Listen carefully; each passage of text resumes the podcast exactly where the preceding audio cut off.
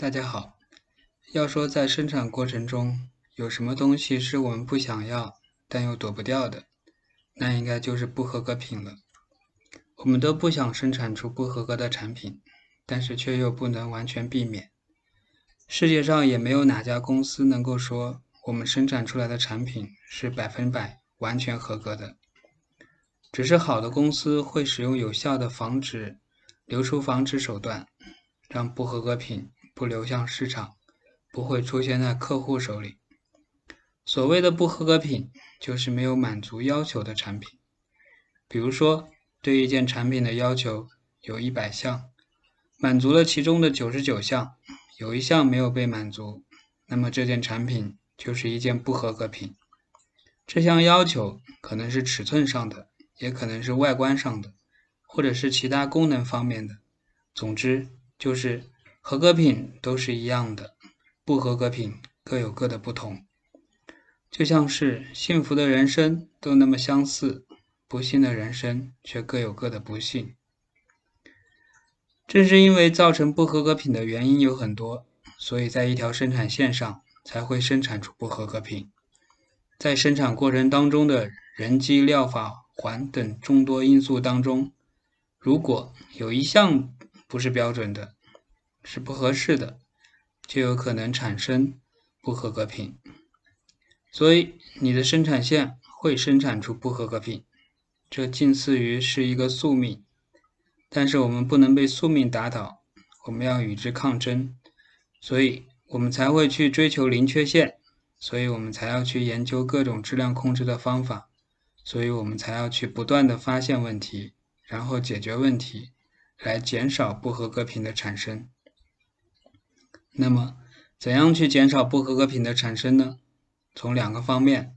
首先，我们在建立这条生产线，或者是在设定这样的一个生产系统的时候，就要把各个方面的因素考虑全面，从人机料法环多个方面去设定一个最初始的安定的状态。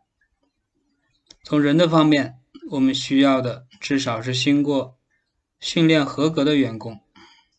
这些员工知道这些产品的特性，知道哪些事情是应该做的，哪些事情是不能做的。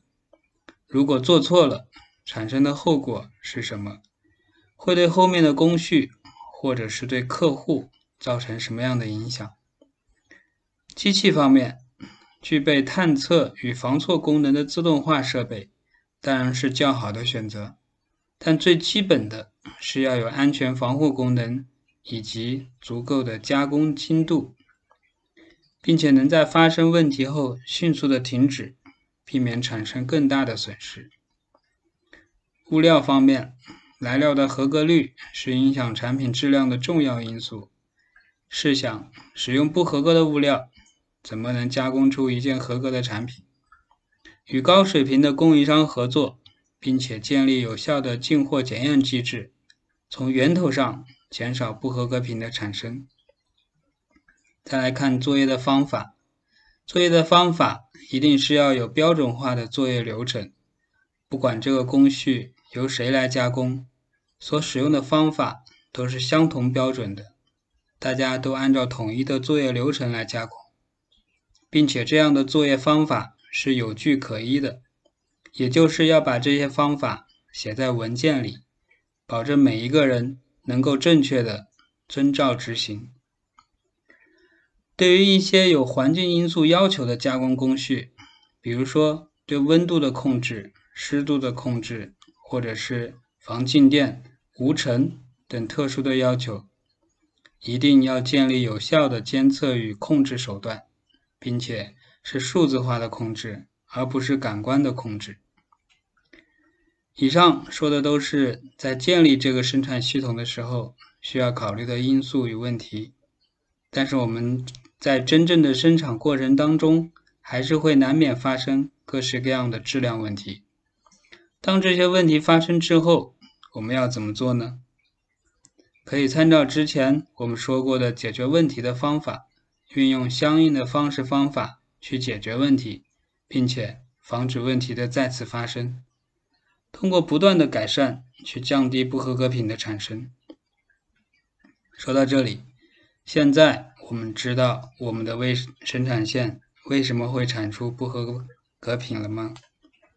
因为错综复杂的因素必然会导致不合格品的产生，但是在这个过程当中，我们可以通过相应的手段去减少不合格品的产生，并且通过改善来不断的完善整个生产系统的防错能力，从而无限的接近零缺陷。